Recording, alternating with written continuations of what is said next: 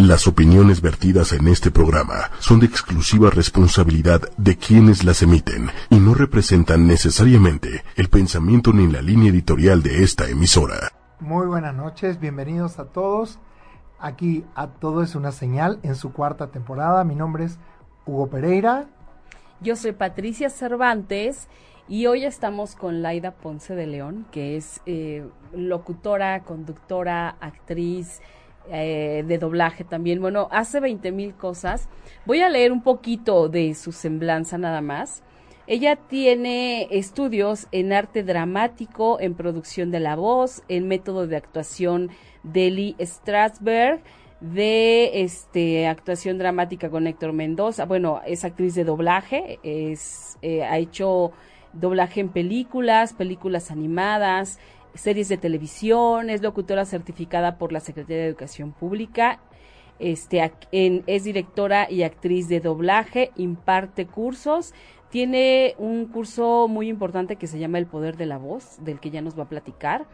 Es instructora certificada por el Consejo Nacional de Normalización y Certificación de Competencias Laborales, Conocer, y da capacitación para empresas, da capacitación en el desarrollo de la voz para profesionales, en también en escuelas y universidades. Este, bueno, es algo muy cortito, pero su carrera es de hace muchos, muchos años. Yo la conocí como actriz, justamente para, para unas producciones que hacíamos para el periódico Excelsior hace algunos ayeres, ¿no? Ayer, nada. Ayer, antier, antier. Y hoy está con nosotros para hablarnos de eso justamente, de la voz, ¿no? Sí, tan importante. es una herramienta. Antes que nada, gracias por invitarme. gracias, a ti por estar aquí. Cuéntanos un poquito, ¿qué se requiere con la voz para hacer actividades como la que haces tú, ser actriz, ser locutora, locutora de doblaje? Pues mira, son disciplinas diferentes, ¿no? Bueno, utilizamos nuestra voz en todo lo que hacemos. Incluso los cursos que doy no, están nada más dirigidos a, locutores o actores. De hecho, doy muy pocos cursos de locución y de actuación, sinceramente. Pero eh, como la voz la utilizamos en todas las áreas de nuestra vida, claro. pues entonces necesitas hacer de tu voz una herramienta que potencialice tu actividad, ¿no? que realmente sea tu aliada y te favorezca. Entonces los vendedores, los abogados, los profesores, eh, todo, todo mundo en su actividad necesita hacer de su voz su aliado. Su arma, ¿no? Su principal herramienta. Claro. Y luego me dicen, pues es que yo ya tengo una voz y ya la utilizo, pero pues ¿qué me puedes enseñar? ¿O qué, se puede más aprender?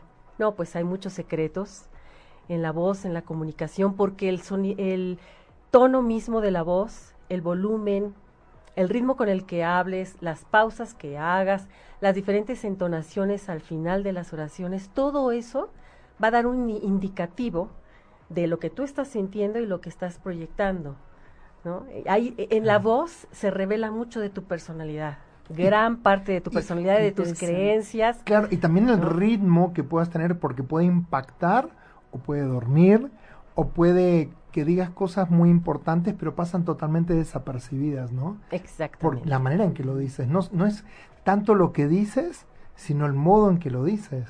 Sí, sí, son varias cosas. Como yo siempre he dicho, es lo que dices, que es el contenido, la forma como lo dices, que es como tú lo proyectas, finalmente como lo expresas. Sí y después el motivo o el objetivo que tiene aquello que vas a decir. Porque no nos ponemos a hablar nada más por hablar. Claro. No lo deberíamos de hacer. Oye, y la voz te puede cambiar, porque fíjate que yo tenía un amigo que era talentosísimo, era un súper cerebrito, pero tenía una voz así de, hola, Patica, o sea, y era hombre, entonces era, era terrible y decía, híjole, pobre hombre, ¿Puede cambiar? O sea, ¿alguien así puede cambiar la, su voz? Ah, mira, Pati, el timbre de la voz no puede cambiar. Es esa característica que heredamos de nuestros padres. Nacemos con determinado timbre de voz, pero sí lo podemos mejorar. Modular. Podemos educar nuestra voz para hacer de nuestro timbre un, un tono más audible. ¿no? O sea, cambiamos los tonos. Sí puede cambiar esta persona su tono de voz es con práctica, con instrucción dirigida, con práctica, perseverancia, voluntad. O sea, no es algo que suceda por magia. Ni que en un mes yo ya cambié, ¿no? Eh, bueno, no, sí, sí hay personas que en dos semanas cambian su voz. Guau. De hecho, a la cuarta, quinta clase ya todo- toda la gente tiene su nueva voz. El chiste es poderla conservar, quererla conservar. Entre el querer y el poder, ahí está mu- muy ligado, ¿no? Sí puedes si quieres, pero si empiezan a sentirse como... Lo primero que sucede es, hay una extrañeza. Eh, de momento no te identificas con ese nuevo tono de voz. No te ves L- tú. ¿no? Lógicamente, si tienes 20, 30, 40 años utilizando determinado tono de voz, cuando pones uno nuevo, pues lo sientes extraño.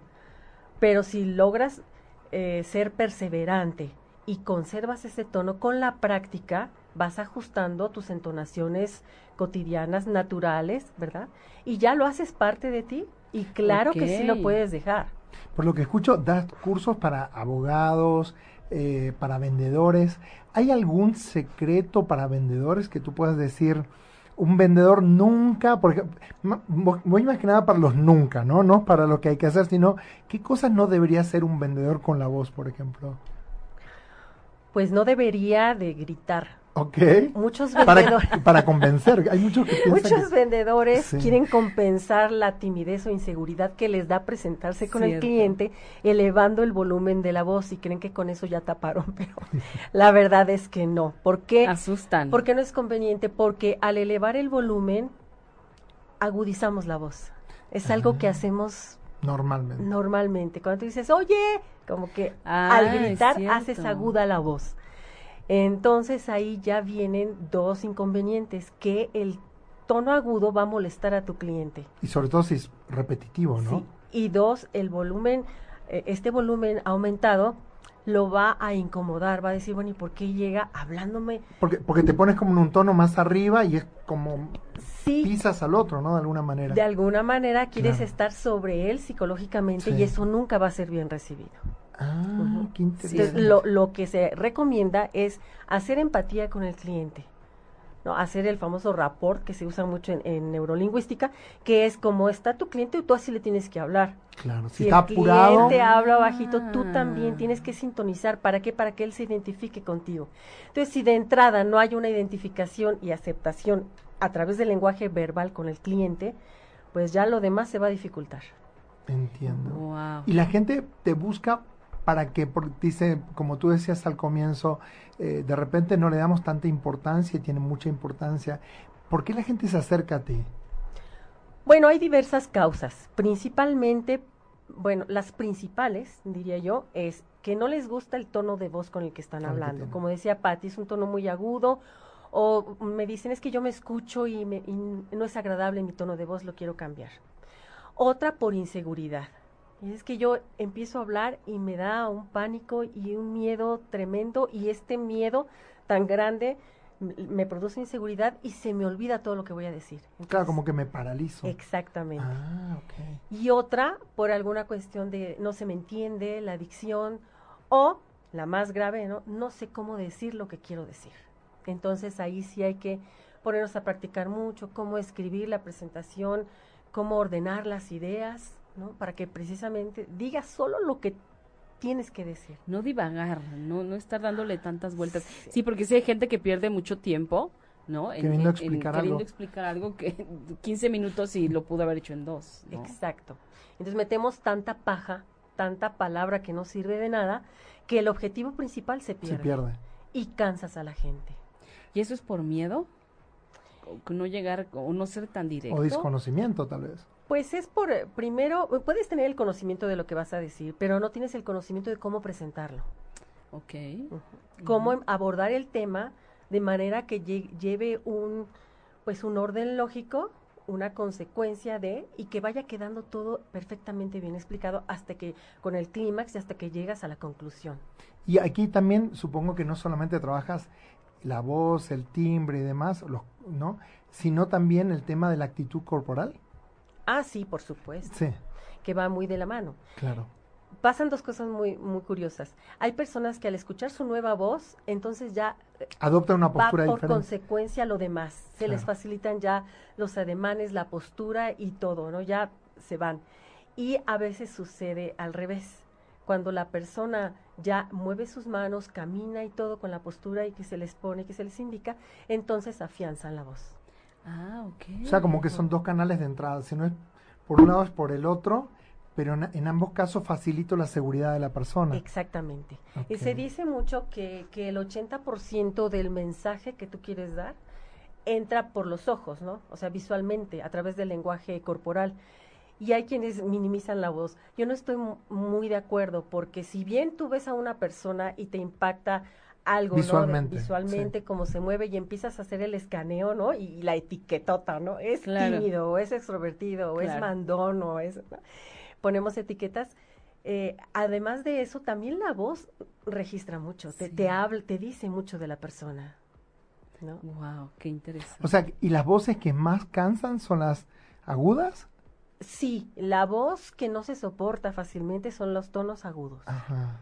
Te desespera, te altera, te, te pone de malas. Qué interesante. Sí, y hay voces que de verdad te atraen de una manera. Hay, Te hay atrapan, un, hay un ¿no? psicólogo que invitamos a, a otro programa que teníamos en MBS Ajá. que se llama Bruno Díaz. Entonces, él habla, él habla como muy despacio, o sea, se cuenta, no es alguien que hable rápido, rápido, rápido, rápido, sino que despacio, pero tiene tal suavidad de la voz, tal tono de la voz que yo decía, no me importa que hable tan despacio, o sea, quiero que vaya al programa, Ni quiero que haga lo las que dice, ¿no? O sea, a veces yo no me fijaba tanto en lo que decía, Ni siquiera en lo que dice. en esa, en esa voz tan, ta- algo, algo tiene que te seduce, o sea, te dan ganas de seguirlo escuchando y escuchando. Su tono, escuchando. era muy bonito su Hijo, tono de voz. Muy, muy Sí. bonito. Yo hasta quería ir a tomar terapia con él nada más por oírlo. Ahora se está enterando. Sí, pues ni modo. Ya lo sabía. Le dije, le dije Fíjate que que me estás su voz. tocando un punto muy importante, como el encanto de una, una bonita voz te abre la puerta. Entonces Sí. imagínate un vendedor Claro. o el chico que le quiere declarar su amor a la, a la, a la chica. se cae rendida. Si, si o le dice. ¿quieres ser mi novia? Pues le va a decir Oye, que no. es que, ¿sabes a qué No, me remite esto? A la película, este, ¿cómo es? Bailando bajo la lluvia, creo que es. Eh, eh, que era el ti- la época del cine mudo, que se Ajá. pasaba al cine hablado y que la protagonista, que era muy hermosa, tenía una voz muy finita, muy muy aguda y entonces la, la tenían que doblarla hasta que se descubre la mentira de que no, no hablaba bien. Y digo, todo un- toda una trama alrededor de eso, ¿no? De la voz. Qué de la voz, interesante. sí. Es que sí es importante. hay, hay eh, actrices o de pronto me pasaba que en los comerciales eh, esos modelos que te habías llevado por ejemplo a la playa después eh, hacías otro comercial aquí pero como en la playa no habían hablado porque todo eran escenas por todos lados del hotel y acá ya tenían que hablar porque ya tenían que decir te invitan a... entonces había que doblarlos porque tenían unas voces que que aparte de pronto ni correspondían a la imagen que por ejemplo ella guapísima, alta, eh, cuerpazo, divina, y tenía una vocecita así de que decías, Que no va. corre, o sea, no Sí. macha, no hay un match, ¿no? Y había que doblar. Sí, y es que no le ponen atención a la voz. Exacto. Como te decía la vez pasada, nos arreglamos, ¿no? Nos peinamos, pasamos horas en el espejo, nos maquillamos, todo, y nos vemos divinas, pero ¿y la voz? Y Lo que lo pasa- que vas a decir y cómo lo vas a decir es un complemento, de, Sí. es, es una parte importante de tu personalidad. Cuando tú decías hoy la voz abre puertas, es, es muy interesante porque eh, a veces lo, lo, lo consideramos que la voz es como un complemento nada más, ¿no? Como Sí. lo digo. Y no solamente se trata de la voz, sino lo que digo, el mensaje, saber, saber utilizar un mensaje, ¿no? Porque todo mensaje no es cualquier cosa, tiene como un inicio, un desarrollo, un cierre. Y saber que cada cosa que decimos también tiene que tener un cierre, un propósito, hacia dónde queremos ir, con quién queremos ir, qué queremos que se entienda de lo que decimos. Porque yo he escuchado que muchas personas dicen por decir, porque es cuestión de como llenar los huecos o espacios para que no haya silencios, ¿no? Y el silencio también cumple un rol. Ah, no, sí, definitivamente. Las pausas potencializan y hay que hacer silencios también. ¿No? Sí, porque de repente hay gente que habla y habla y habla y, y hasta Ajá. te Habla mucho y dice dices, poco. "Ay, Pero te cansa y, Y hay dices, "Ay, gente que ya, dice que poco y habla calle". mucho, dice, habla poco y Y dice, mucho. Justamente Sí. de eso quería hablar en esta ocasión. Sí. Eh, es- estamos en la en la en la etapa en la, en la época no de, la- de la conciencia sí o no Ajá. de hacer conciencia de ser conscientes bueno en la comunicación también hay dos formas en las que nos comunicamos conscientemente e inconscientemente Ok. no y entonces una de las de las de los errores, digamos, ¿no? De, no es error, pero estamos acostumbrados a hacerlo así, es cuando nos, nos comunicamos inconscientemente en el qué digo, es justamente todo lo que pasa por mi mente, lo digo. Ah, como que no hay filtros. Todo lo que como, pasa por mi mente, lo digo. Cuando ya te comunicas conscientemente, entonces de todo lo que está aquí en la mente, tú haces una selección de tus pensamientos y verbalizas solamente aquellos importantes que aportan en el momento por el tema que se está tratando, lo que a ti te interesa decir. Y ya es una diferencia muy grande, ¿no? Cuando tocamos, por ejemplo, el área de cómo lo digo, hay cuestiones también muy importantes. Inconscientemente piensas mucho, sientes poco. O sea, se te vuelve un, un ladrillo de que todo es lo, lo intelectual, lo, lo racional, pero sientes poco. Cuando ya eres consciente, entonces ya manejas tus emociones y dices, bueno, siento lo que pienso, ¿no? Puedes sentir cada uno de tus pensamientos que tú previamente elegiste. Qué interesante. Entonces ya Eh, va eh, siendo muy diferente. Esto me suena como cuando queremos comunicar una imagen, primero tenemos que verlas nosotros, a las imágenes, sentirlas, y que cuando lo decimos impacta de muchas maneras, no solamente auditivamente, sino también visualmente. Es como si yo lo es lo que decías tú de alcanzo a sentir y puedo comunicar esas, ese sentimiento porque lo estoy vivenciando. Sí, y el problema de algunas personas es que tienen bloqueado ese canal de las emociones. Claro. Entonces, Entonces más dicen y sentir, dicen y no dicen. sientes nada. Y si no sientes nada, no transmites nada. Y por lo tanto la gente, pues, No, no recibe. te escucha, pero no la estás conmoviendo. Claro. Ni la estás llevando a una acción que tú quieres que haga, alguna ac- acción determinada. Porque aquello que vas a decir en tu conferencia, en tu clase o lo que sea, debe de tener un propósito. Y, y fíjate que ¿No? tú dices la palabra conmover. Conmover tiene que ver con mover. Exacto. ¿no? Como que lo que digo impacta de tal manera Sí. que mueva a la persona del lugar. Te Ya tiene n- que llevar a una acción. Ajá, ok. ya sea que tú quieres que te compren, ya sea que quieres que dejen un vicio o que tú quieras que... O que inviertan en ti o en tu negocio. Exactamente. Claro, sí. que tú- o sea, la gente va a decir, confío en esta persona porque me, me llegó el mensaje o porque le creo o porque me, me genera confianza. O sea, cada vez que comunicamos, comunicamos eh, todo, pero digamos, el punto es, ¿estoy comunicando lo que quiero comunicar? Porque tal vez hago una conferencia muy bonita, una presentación muy bonita, la gente dice, sí, gracias, o sea, sí estuvo bien, pero no me movió del lugar o no me conmovió o no me, no me dejó nada o sí, estuvo, eh, ¿no? cuando escuchamos esto de, estuvo padre, pero nada más. Si te presentan, la, bueno, Sí, la- el, una pow- el presentación, power, sí. ¿no? Ajá, con todos los puntos, te lo Sí. explican y todo, pero al final la gente pues, dice, bueno, pues sí, está bien, pero... Mm, como que Pero no. no pasó nada, ¿no? O sea, A mí, Pero a- a no. mí me enseñaron una vez que somos como esas canciones que tienen la letra de la canción y la melodía y que muchas veces la letra es correcta, no digo las palabras correctas, pero la melodía lo que acompaña no embona, no es congruente, o sea, lo que digo está, sí, es como te quiero, te amo, eres el amor de mi vida, o sea, las palabras son las correctas, pero todo lo que acompaña no está Exactamente. o, o es arrítmico, ¿no? Este, también tenemos que poder hacer como subidas, bajadas y mantenernos, no estos silencios que decías tú, las pausas. Es muy importante ni estar todo el tiempo en notas altas, pero tampoco todo el tiempo en notas bajas. Sí, lo, lo mejor es que tú te dejes llevar. Ah, ok, Tú ya tienes el conocimiento, ya tomaste tu curso de entrenamiento de voz claro. y tú conectas con tu tema, conectas con tus sentimientos y los expones entregándote, ¿no? Ok. En una película de doblaje que hace mucho eh, hicimos, me acuerdo de una frase que decía, arroja tu corazón y ve tras él. Y yo siempre me acuerdo de esa frase porque es auténticamente así. Claro. Tú ya tienes todo, ya estás listo. Ahora ya nada más arroja tu corazón. O sea, lanza todo de, de ti, ¿no? Pon todo de tu parte y ya, ve tras él. Contrariamente, los oradores te paras a hablar y empiezan. ¿Y qué estarán pensando Rigidez. de mí? Y Claro. ya me equivoqué, ya se me olvidó. Eh, porque esa persona se está durmiendo, seguro que ya la fastidié. Ya no le gustó. eh, ya están Qué inquietos. horror. Entonces te la pasas juzgando. Toda una agenda que aparece. Te la pasas juzgándote. No. Tú entregas todo, los que te van a juzgar son ellos, ¿no? Y si Claro. lo haces con todo tu corazón, pues te va a salir bien. No hay de otra. A mí, a mí me encantó, o sea, vi que hay, un, hay sistemas, ¿no? De, de formas de hacer oratoria. Eh, en- los, eh, ingleses, por ejemplo, veía los discursos de Diana, de la princesa Diana, y de repente era bien organizado, estructurado. Entonces, hablaba para aquí, paraba, ahora hablaba para acá, paraba, o sea, muy articulado, pero también muy profundo. Y todo lo que decía cada palabra era como gotas que iban cayendo.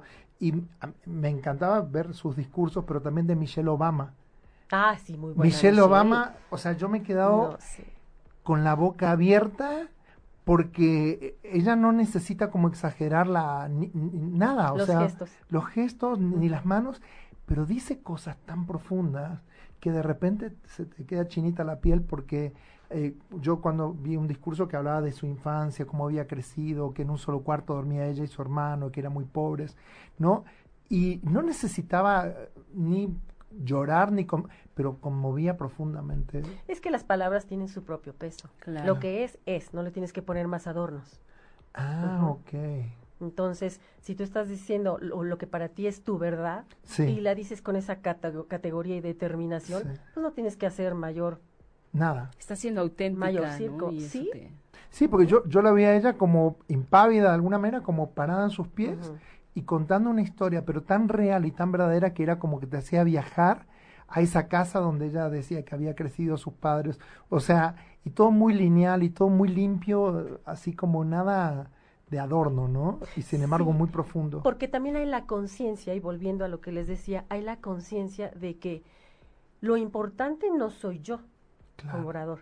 O sea, mi atención no debe de estar en mí, mi atención debe de estar en, en lo que voy a decir en el contenido y en ellos. Entonces, cuando tu principal atención son ellos y el objetivo son ellos, entonces no hay un, un querer lucir. Claro sino que tú les estás realmente hablando a ellos. Y de alguna Tienes manera esa tranquilidad porque no quieres lucirte tú. Solamente estás diciendo lo que tú piensas que para ellos les va a ser importante. exactamente. Pero, entonces volvemos un poco al tema del servicio, ¿no?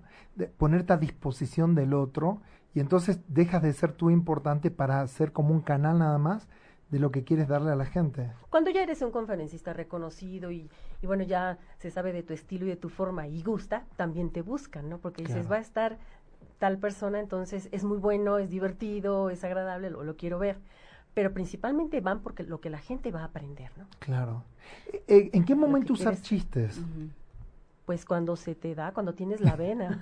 Pero hay que tener gracia, hay que tener gracia para eso, porque... Ves que muchas veces en cursos de oratoria te dicen, bueno, hay que empezar con un chiste, con una broma y demás, y de repente puede ser súper contraproducente. No, yo no lo aconsejo a menos de que solito te, nazca, ¿no?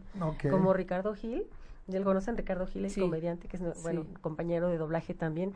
Antes de que fuera conocido y famoso como, como es ahora, llegaba a los estudios de, de, grabación ahí en doblaje, bueno, nada más de verlo y decía, hola, ya te estabas riendo. Claro. Entonces estas personas... Tienen la vena. sí. que solo de verlas y te dicen tres palabras, por como te lo dicen, ya te ríes, ahí en esos casos sí, claro. sí, te lo acepto, pero se trae. si no se te da mejor, ¿no? Porque vas a quedar en un ridículo. Sí, hay gente que no es chistosa, que, que tiene que solamente tú te ríes de tu chiste. Y ni tú, porque... O, antes de hacer el chiste ya te estás riendo por la duda.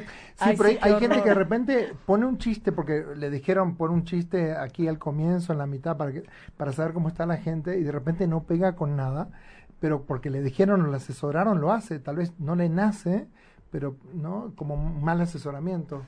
Una persona que es muy acartonada, ¿qué, le recomendarías? Manejo de emociones. ¿Que se conecte? Sí, manejo de emociones. Una persona muy acartonada, bueno, obviamente no tiene práctica en oratoria. No. Pero para poder desbloquear eso es conocer sus emociones, dejarlas salir, ¿no? Manejarlas, porque ya cuando tú estás sintiendo algo, lo reflejas en la cara, sí. automáticamente. Sí no tienes que estar haciendo gestos como los actores alzando las cejas en la escena, ¿no? no cuando dices algo haces ciertos sí, claro, claro, que ahí ya va la mitad de la comunicación, la mitad del mensaje. Solitos salen los, los gestos, ¿no? Cuando realmente estás sintiendo, ¿no? Entonces, eh, y, y pues sí, mucha práctica soltarse, soltarse. O sea que tú apuestas por, por, la espontaneidad de la persona. Ah, sí, 100%. ¿100%? No, no la improvisación. No, no la improvisación, espontaneidad, no. Que prepare lo que tengan que preparar, pero que suelte. Ser auténticos, ser tú mismo, no querer ser otra persona. Muchas personas en el curso yo le digo, yo les digo, no, no quieras hacer como que eres otra persona. Porque hay gente que admira a otra persona y quiere parecerse también. Sí, pero enseguida notas que no es el lenguaje que manejan. Claro. Tú habla como tú te expresas normalmente, sé como tú eres normalmente y nada más pasas a compartir lo que tú sabes y sientes. ¿no? Nada más, porque luego quieren decir palabras así muy rimbombantes, ¿no? Y le digo, y es como quererte poner un zapato que no es de tu número. Te va a apretar. ¿No? Te vas a notar incómodo en determinado te vas momento. A notar incómodo, entonces mejor siéntete a gusto con tu propia forma de ser. Ok, y si yo siento que de repente quien yo soy eh, no está a la altura de lo que se espera de mí, sé que me entiende la pregunta, no sé si se entiende, pero ¿cómo hago yo para ganar seguridad? Pero ¿cómo sabes lo que se espera de ti? Claro, porque por ahí creo que hay una alta expectativa respecto a lo que voy a decir o que se espera que diga algo muy importante y yo sí estoy nervioso porque digo, tal vez no voy a causar eso que se está esperando. ¿Cómo lo trabajo? Justamente eso les digo yo a ellos. Bueno, ¿por, qué los demás confían más en ti que tú en ti? Claro. Si ellos tienen esas expectativas, es por algo. Claro. No van a invitar a alguien que ellos saben que no sabe. Claro. Ajá. Entonces te invitaron porque saben tú tienes ese conocimiento, que tienes algo importante que decir y que compartir. Y confían en ti. Pero tú no crees en ti y estás dudando de ti, entonces ahí hay un problema grave, pero de identidad. Gravísimo. De autoestima, de aceptación, de conocimiento propio, de, de creer en tus capacidades. ¿Y no será que tal vez hay veces que generamos más expectativas porque cada vez que avanzamos en el tiempo queremos dar más? Como superarnos a nosotros mismos. Ah, bueno, sí, y eso es, es bueno, ¿no? Quererse superar, pero siempre dirigidos a través de la confianza en uno mismo. Claro. Porque somos nuestro mayor enemigo, ¿eh? Una persona insegura puede tener maestrías, doctorados y seguirse sintiendo insegura y seguir sintiendo que no sabe. Claro, ¿no? Y a lo mejor lo que no sabe es la manera cómo transmitirlo, porque el conocimiento lo tiene. Porque hay gente que es brillante, pero al momento de comunicar eh, aburre, cansa. Eh, yo estuve no hace mucho tiempo en una conferencia donde explicaban temas de cáncer, temas médicos, y, este, se hizo toda una presentación para una fundación y de repente le toca explicar al médico y cuando empieza a explicar eh, hablaba así, no, les quiero decir que... Y la gente se empezaba a levantar, a ir, a ir. O sea, era una recaudación de fondos, pero me pareció como muy triste porque evidentemente de su tema sabía, pero no se había preparado para decirlo o para llamar la atención. Y eso me parece una deficiencia muy grave. Pues no es una deficiencia en él, pero sí es, es una falta de preparación en un terreno que no se enseña en la universidad. Es cierto. Yo por eso es mi pleito de que esto se debería de enseñar desde la universidad o la preparatoria o la, primaria. o la primaria, porque los pobres niños, luego todos los traumas y las inseguridades vienen de una vez o dos o tres que te pasaron al frente en el salón de clases y que hiciste un ridículo, que se te vino una laguna mental, todos se rieron de ti y eso te genera un trauma. Y de pronto alguien talentosísimo termina escondido. Escondido porque esa parte nada más no se le da. Sí. ¿No? Sí, entonces por eso la importancia de dominar esto, de vencer el temor y de tener pues eh, la voluntad de aprenderlo, porque mucha gente no le da... No le interesa, ¿no? Es como lo de menos. Sí, yo ahí digo, ¿no? Pero no es nada más, ¿no? Pues, Decirlo. El bla, bla, bla. Es como soy cuando lo digo, es quien soy. Y ya no digas de impactar no, o, no, no, o convencer, no. de no aburrir, de interesar, por lo menos. Cuando a menos que la gente no se levante y se vaya. Así es. Ahora, hay algo muy importante, tú dices de, de, la primaria, secundaria, todo tiene que ver con la timidez, con el miedo, el miedo a ser juzgado, o ¿qué, cómo podemos romper esas barreras? Bueno, si no hay algún trauma en la infancia de esto que yo te comentaba, siempre hay un temor a, hacer la burla, ¿no? A que se ríen de mí, a que me critiquen. Y conforme vamos cumpliendo años, ¿no? Teniendo más edad, esto es más fuerte porque ya somos más conscientes de que voy a hacer el ridículo y, ahora pues me van a me van a, poner en el en el me van a tuitear o me van a poner en redes. Entonces el temor ahora es mayor. De que vas a hablar te van a tomar cámara y, te van a a juzgar mucho peor. a publicar y se van a reír todos de ti. Entonces Ahora, más que nunca hay que capacitarse y tomar el curso. Sí, y por ejemplo, están los stand-uperos, los que hacen stand-up, que ellos se burlan mucho de ellos mismos, ¿no? Y ahí no sé cómo es, cómo tú lo ves. De los, de, los, que hacen stand-up. bueno, pues es que ya lo sabes, si tú te pones en un escenario, pues tú te expones. Tú, te expones. Tú, das, tú das lo que quieres, o sea, pero buscas obtener lo que quieres recibir. Y además estamos conscientes de que no somos moneditas de oro. no a todo mundo le va a caer bien, no a todo mundo le va a gustar. ¿no? Claro. O sea, esa sería como la base, saber que a no todo el mundo le vas a gustar y que no, y que no todo el público es tu público, que hay público que es más para y ti. Y que de las críticas no se salva nadie. Oh, ni los más ricos, ni los más pobres, ni los más famosos, ni los desconocidos. Claro. Nadie. Siempre te van a criticar. Esto de las críticas, algo. hay un hay un pero justamente que se llama Hugo.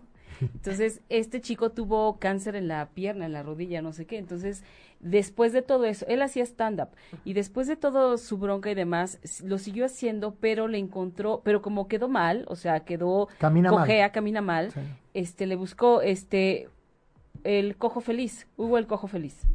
Y entonces le encontró ahí el plus, no, pero espera, le encontró el plus y, y eso, el haberle cambiado eso o agregado eso, no sabes, da clases de stand-up en el centro de capacitación de MBC. Qué maravilla. O sea, da clases y es un chaval que sí le tienes que aprender porque se mueve en el escenario, que qué bruto, o sea, y aparte dices, qué seguridad del tipo de que número uno, le pasó lo que le pasó y no fue echarse para atrás porque aparte está expuesto, o sea, totalmente visible, ¿no? Y además le agregó el ingenio de agregarle algo, este, el... No, y es realmente una gran enseñanza. Y, como dice el, dicho este, ¿no? De si la vida te da un limón, te haces una limonada. O sea, no se te va a acabar el mundo. Él le supo sacar muy buen provecho a la circunstancia. Así que. Pues, claro. Y, da clases. Ser auténticos. Sí. No sé si recuerdan la película de Almodóvar, esa que aparece, una que se llamaba La, la este, agrado que hace un discurso. No sé si la Ah, sí, sí, sí, sí, este, Divertidísima mujer. Claro, que era alguien que se había hecho todo, todo nuevo y entonces se suspende la función y la agrado le dice lo que quieren se le regresa su dinero, si no yo le cuento la historia de mi vida y empieza a hablar, empieza a hablar. Y resulta ser un monólogo que pasa la historia. Es una película española, este, todo sobre mi madre de Almodóvar y entonces hace un discurso acerca de la autenticidad. Entonces, lo mío es bien auténtico, hacerme las pestañas, hacerme todo, porque soy bien auténtica, ¿no? Y de repente es como sacarle provecho a las circunstancias. Ahora, ¿hay una edad para empezar a hacer esto? No. ¿No? Pero mientras más pronto, mejor. Mejor. Sí. Gana seguridad. Ha habido participantes que me dicen, ¿cómo no supe de esto cuando era niño? Me hubiera evitado muchas burlas, muchos sufrimientos, muchos nervios, angustia hasta el momento de pasar a hablar, ¿no? ¿Y tus talleres cómo son? Queremos saber cuánto duran, dónde se hacen, qué número de participantes tienes. Pues ya hay varias modalidades. Con el paso de los años se ha ido como que adaptando a las circunstancias. Al ritmo también, ¿no? Y a, quien lo solicite, porque se puede formar por grupos pequeños de seis personas. De seis. Solamente seis, porque mínimo seis. es personal, ¿no? No puedo ver a tanta, a tanta ¿Y qué enseñas? ¿Arte dramático, oratoria? No, no, no, para nada. ¿Ah, no? Es, pues no le llamo tampoco oratoria porque yo lo, lo, que vemos es la técnica de voz, mejorar la voz, pulir la voz, que es la herramienta principal. Y después lo que es la comunicación efectiva. Claro. Ya no es tanto la oratoria como tal. Sí, la programación neurolingüística. La retórica, exacto. No, yo, yo me gusta enseñar algo que tú vas a utilizar mañana en tu junta, ¿no? o mañana cuando vayas a ver a tu cliente, o mañana que vas a hablar con tu hija, ¿cómo le vas a decir lo que le tienes que decir? O sea, eh, eh, es un cambio a través del, desarrollo de la voz, es un cambio en tu personalidad que te hace ser más, eh, más seguro de ti mismo, que sientes esa confianza en las palabras que vas a decir. Claro. Para que vayas a donde quiera, con la seguridad, con la frente en alto, y eso hace la diferencia. Desde que te ven y empiezas a decir las tres primeras palabras, ya, ya, impone. Con esta persona impone. con esta persona. tu voz debe darte seguridad. Por supuesto. Y no, y no pena. ¿no? Claro. Es una Y no pena, ¿no? Y que digas, bueno, sé que, que cuando menos se van a quedar porque les gusta cómo me escucho. Pero aparte hay mucho más, es que es como una caja de Pandora, porque no, no es de que con esa voz y con esa forma vas a llegar todas las veces. Es que según lo que vayas a hacer, es como te vas a vestir Así como estamos de sport o de gala, igual. Con la voz es igual. En ocas- ocasiones vamos a ser muy convincentes, en otras vamos a ser muy amables, Muy en otras vamos a tener mucha autoridad, en otras vamos a defender nuestros puntos de vista, en ocasiones lo correcto es enojarse y todo eso la voz lo tiene que dar. ¿Mm? No Claro, puede ser que eh, sea el mismo. Exactamente, es como por ejemplo hay gente que siempre parece que te está regañando, porque todo el tiempo está hablando fuerte Sí. y todo el tiempo es- dices, ay, es que parece que todo el tiempo está No, enojado. o hay gente que parece que todo lo que dice nada es importante. Porque Todo no lo se- dice igual. Porque, na- o sea, te dice, eh, no te voy a pagar lo que te debo y vamos al súper, ¿no? Y todo es igual, y- o sea, como que no hay esa entonación o esa manera de decir las cosas que te llegue diferente. Entonces, ¿cómo te encontramos, Laida? ¿Dónde te encontramos? ¿Tus redes para...? Pues comunicar? pueden encontrar mi página en Facebook, se llama Sí. Más Voz, que está Más en Facebook. voz. Más Voz. Ajá. Y también tengo página web, ok. ¿no? Másvoz.mx. Más Y voz. pueden eh, contactarme y con todo gusto yo les mando informes. Ah, te decía que está la, la modalidad en grupos Sí. y también está la modali- modalidad individual.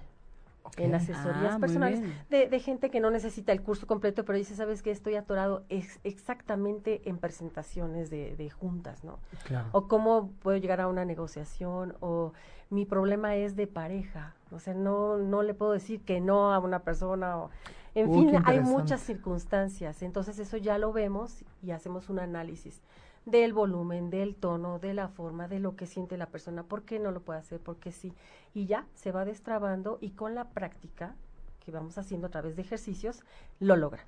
¿Y, y cuáles ha sido algún caso que te acuerdes tú así que, que ha sido como impactante de la gente que le has apoyado con esto?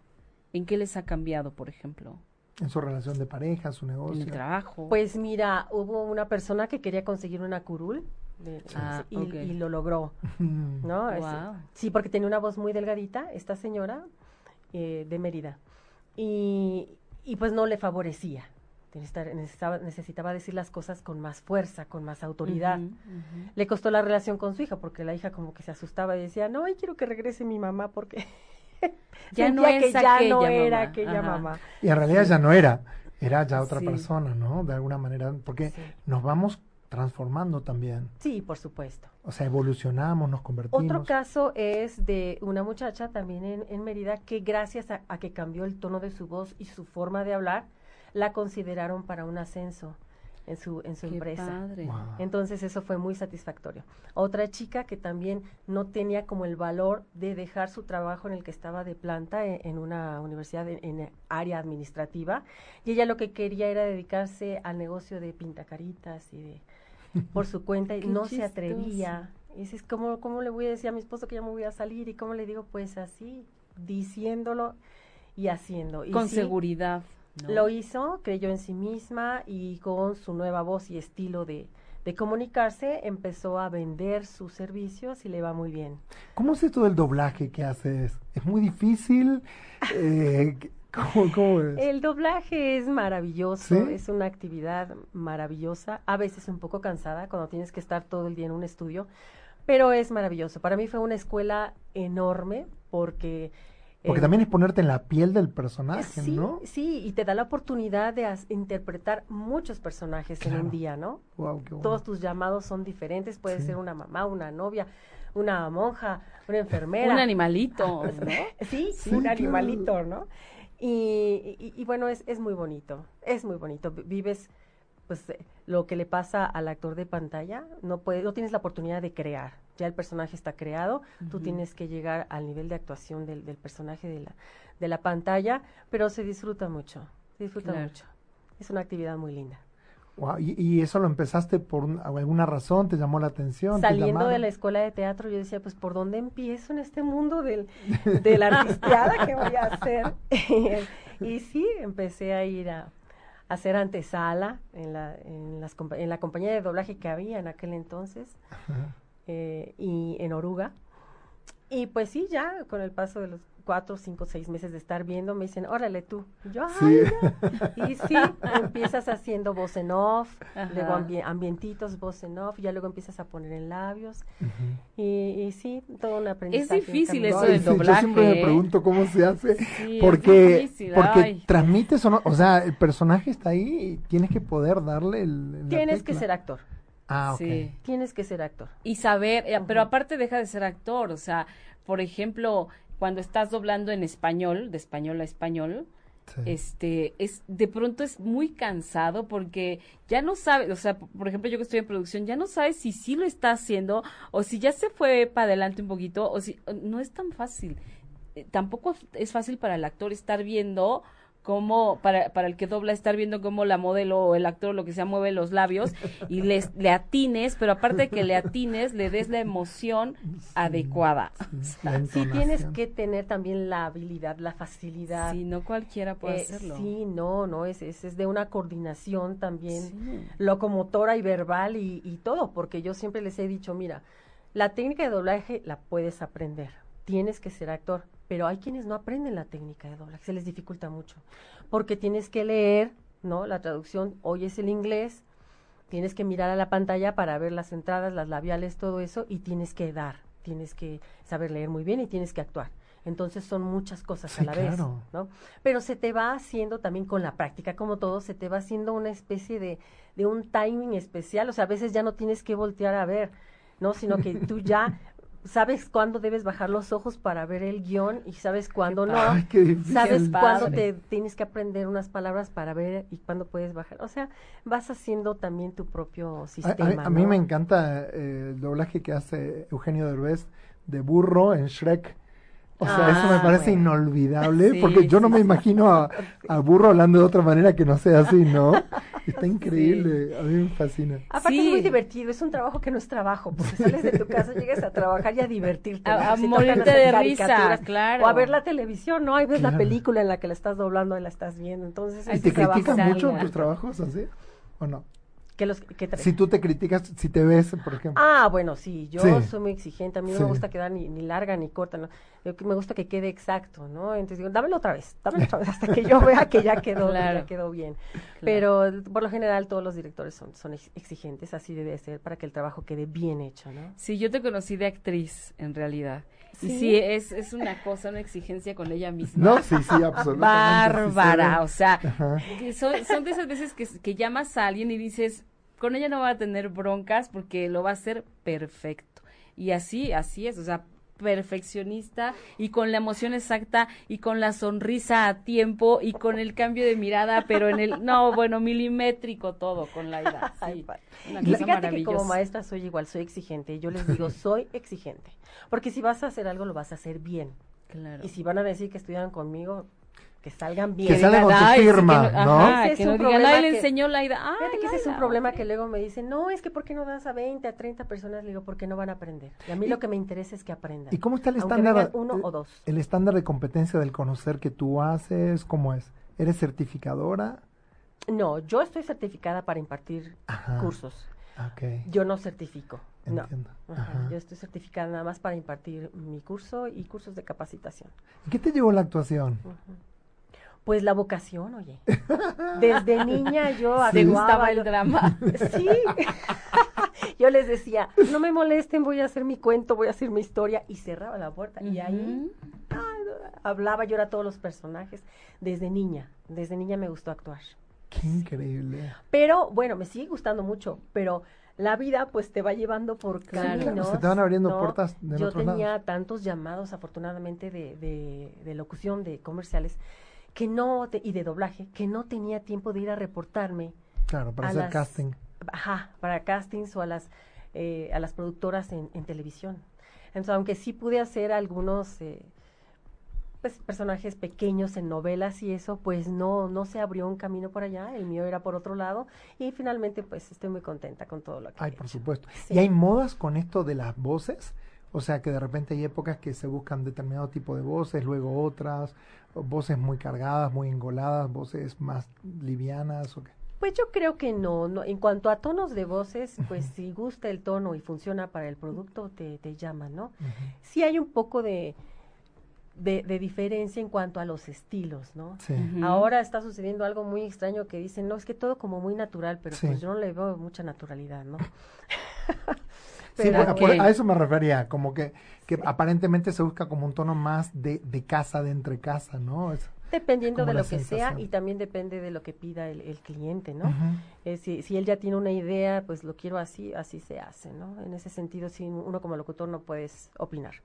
Lo que te pidan, uno tiene que tener la capacidad de darlo, De hacerlo, de conocer todos los estilos y de poderlo dar, ¿no? claro. Qué reto, conocerte todos los estilos.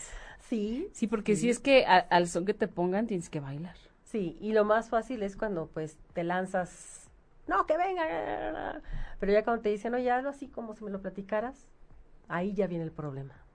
No, todo, no toda la gente lo puede hacer. Cuando yo- tienes que decir algo súper natural, que, que lo sientas y que se oiga como, como si es alguien de, Como que lo de estás casa. Sí, sí. sí, sí. que no Sí. se oiga, que es un locutor, que no se oiga que... Que no se diga que es un locutor. Exactamente. O sea, cuando logras Ajá. eso, estás en... en- Sí, por ejemplo, en los, en los demos de pronto corporativos, ¿no? Es como, a ver, le, le dices al, al, al locutor, bueno, dámelo un poquito vendedor, ¿no? Este, y, y te lo da en tono vendedor, y luego le dices, bueno, mm, un poco corporativo, ese, más hacia el lado corporativo, y te lo, te lo da en el mismo tono, y y después... no cambia nada. Y después ya le dices, bueno, dame uno como tú lo harías. Y te hace exactamente lo mismo. Y dices, no tiene variación. No hay manera. ¿Y ahora cómo le vamos a hacer? Sí. ¿No? Qué importancia, de verdad, saber, saber, tener el conocimiento, porque no cualquiera se puede parar enfrente del micrófono y decir, ah, yo soy locutor y hago doblaje y hago, o sea, es todo un, hay, hay mucho estudio atrás y mucha experiencia también. Pues las tablas siempre te ayudan, Además. es lo que te hace, pero yo insisto, tienes que tener madera, así como Sí. el pintor, así como el músico, Como el médico. así como la bailarina. Ya tienes esas, esos son los dones con los que nacemos, ¿no? Pues Claro. todos tenemos diferentes dones. Hay a quienes se te facilita y a quienes no se les facilita por más que quieras. Sí. Entonces digo, a lo mejor, bueno, tienes muchas ganas, mucho interés y puedes ser un, un buen locutor institucional nada más. Y no está mal. O un buen, un buen cronista o un buen vendedor, ¿no? De para ofertas. Pero a lo mejor ya otra cosa ya no. O a lo mejor si eres muy versátil porque ya lo traes y puedes hacer de todo. Entonces, Sí, pero sí se requiere tener bien identificado a qué público en ese momento estás yendo, porque es horrible de pronto escuchar en, en alguna conferencia que el locutor habla como si estuviera en los 15 años, ¿no? Este, y ahora Pues sí. pasen, o sea, no, es, es espantoso. Sí se necesita preparación. sobre todo sí, una, una buena orientación. sí, ¿no? sí, sí, sí. Y la gente que quiera incursionar, que quiera aprender, que sí se fijen bien con quién van. Además, ¿quién que te está se fijen bien con quién van, que no sea nada más la cuestión eh, de, de la, moda. de la comercialización, ¿no? Insisto, lo importante es aprender. Porque pasa el tiempo, o sea, tú haces unos estudios, crees que con eso ya tienes, luego pasa el tiempo y en tres, cuatro años te das cuenta que no aprendiste nada o no era lo suficiente y todo ese tiempo, ¿quién te lo recupera? perdido. ¿no? Ahora, tú decías que haces grupos, por ejemplo, de seis personas. ¿Cuánto, ¿Cuánta duración tienen esos cursos, por ejemplo? Son 24 horas mínimo y a veces si hay uno o dos que, que aprenden más lentamente, porque no todos aprenden No, al, por supuesto. al Ujú. mismo ritmo, entonces pues eh, esas dos personas se les dan dos horas más, tres horas más, lo que necesiten, yo ya no les cobro más, pero sí hay un compromiso de que tienen que aprender, Claro. Oh. de que el resultado se tiene que ver, o sea, se es un compromiso conmigo misma y también así yo lo ofrezco, ¿no? O sea, de que vas a ver el resultado, te lo garantizo. Ahora les digo, no es magia.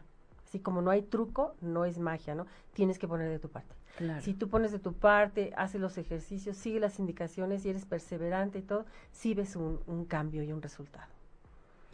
Pues a todos nos convendría, Wow, nos dedicáramos, nos dediquemos a lo que nos dediquemos, creo que sí nos convendría, porque Sí. inclusive la comunicación hasta con tus hijos. Ah, Si sí, todo por el tiempo es como estos que les digo de que se- lo- la gente que todo el tiempo habla que parece que está enojada y que parece que está gritando, si también llegas así todos los días les hablas así a tus hijos, está- Llega un momento que No ya te no, regi- no, no registran el enojo. además, o- Sí, o- es ajá. como si estás realmente enojado. ya- acostumbran. sí, se Sí, ya les va a valer lo que tú le digas, ¿no? O ya no van a querer estar cerca de ti. Ay, no, siempre está enojado. o Entonces, para todas las personas que quieran trabajar su voz en, en el ambiente que sea, porque esto es bien interesante, Sí, en cualquier área. Laboral, familiar, institucional, siempre viene bien. Especialmente aquellas personas que tienen trato con el público, ¿no? atención a clientes es muy importante. Eh, personas de, que trabajen en, en call centers, ¿no? en centros de Claro, llamadas, sí. También. presidente de la República. De todos los tipos, vendedores de mostrador, vendedores de casa en casa, vendedores de lo que sea. Maestros. Mucho. Sí, los maestros y a ellos para no dañarse sus, cuerdas, vocales. Porque cuántas horas y todo el tiempo. Hay muchos que todo el tiempo están hablando alto porque los chavitos o los adolescentes. Cantantes también, ¿no? Que la clase no sea un ladrillo porque ya luego las materias no les gustan por eso.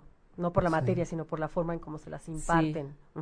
Estudiantes, estudiantes de todos, de primaria, secundaria, preparatoria y también especialmente quienes se vayan a, a titular para el examen de titulación también. Uy, eso está sumamente interesante. También he impartido cursos, entonces el conocimiento es importante, pero también cómo lo vas a decir y que no te traicionen los nervios.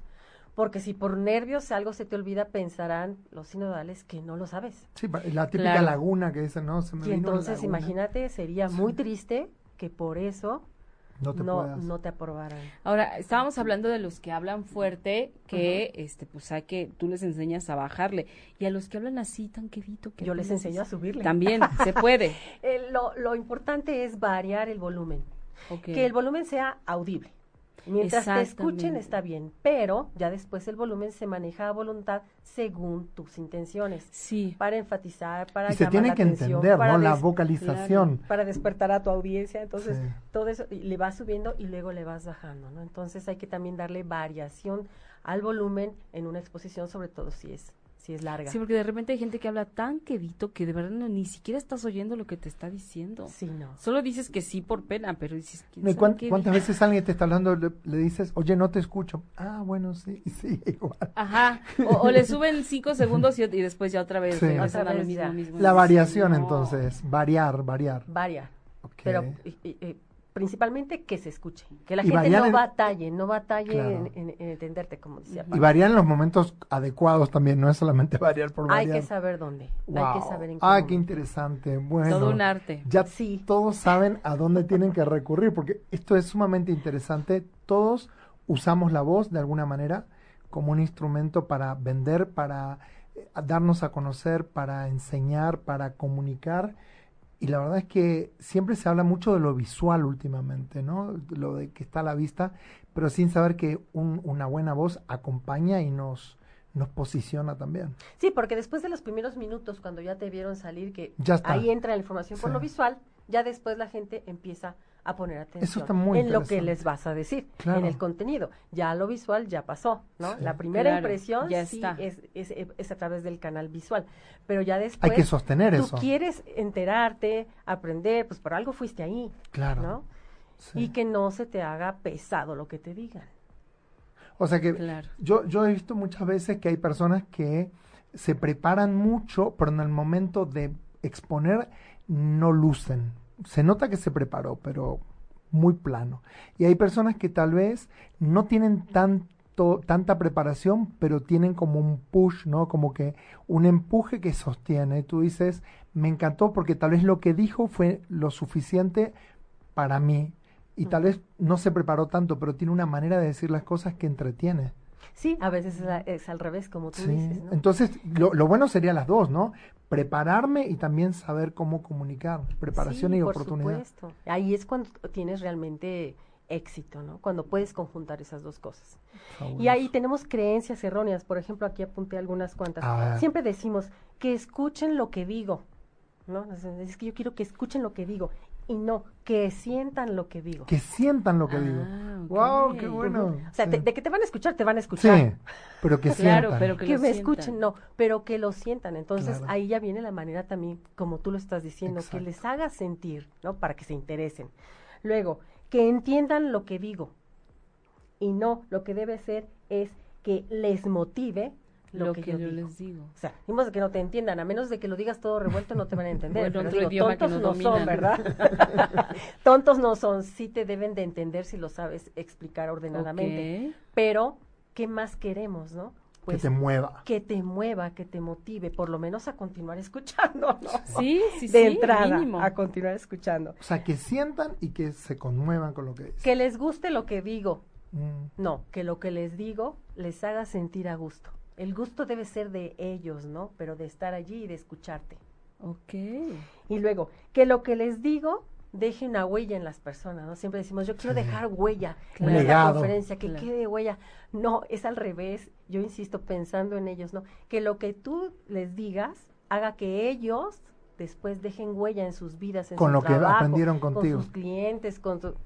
Qué Que- padre, que eso está ellos dejen padrísimo. una huella a consecuencia de lo que aprendieron contigo. Ah, Entonces es un enfoque totalmente diferente. Absolutamente. Y- Y ayuda mucho verlo de esa manera. y vamos llegando al final, Pati. Ya, qué bárbaro. ya se nos pasó Todo la hora de termina. todo es una señal y fíjate que nosotros cuando pensamos en el nombre del programa de todo es una señal pensamos que todas las señales están puestas en todas partes y que depende de nosotros poder observarlas. Por supuesto. ¿no? Exactamente. Entonces, eh, Laida Ponce de León nos acompañó esta noche enseñándonos acerca de usar la voz. Nos vamos despidiendo. Después va a venir a enseñarnos arte dramático. Oh, Ah, sí, yo encantada. excelente. Nos vamos, los esperamos la próxima semana en punto de las 8, los miércoles en la cuarta temporada de Todo es una señal. Laida, muchas gracias. A ustedes por invitarme. Gracias. Besos. Buenas noches. Si te perdiste de algo o quieres volver a escuchar todo el programa, está disponible con su blog en ochoymedia.com. Y encuentra todos nuestros podcasts de todos nuestros programas en iTunes y Tuning Radio. Todos los programas de ochoymedia.com en la palma de tu mano.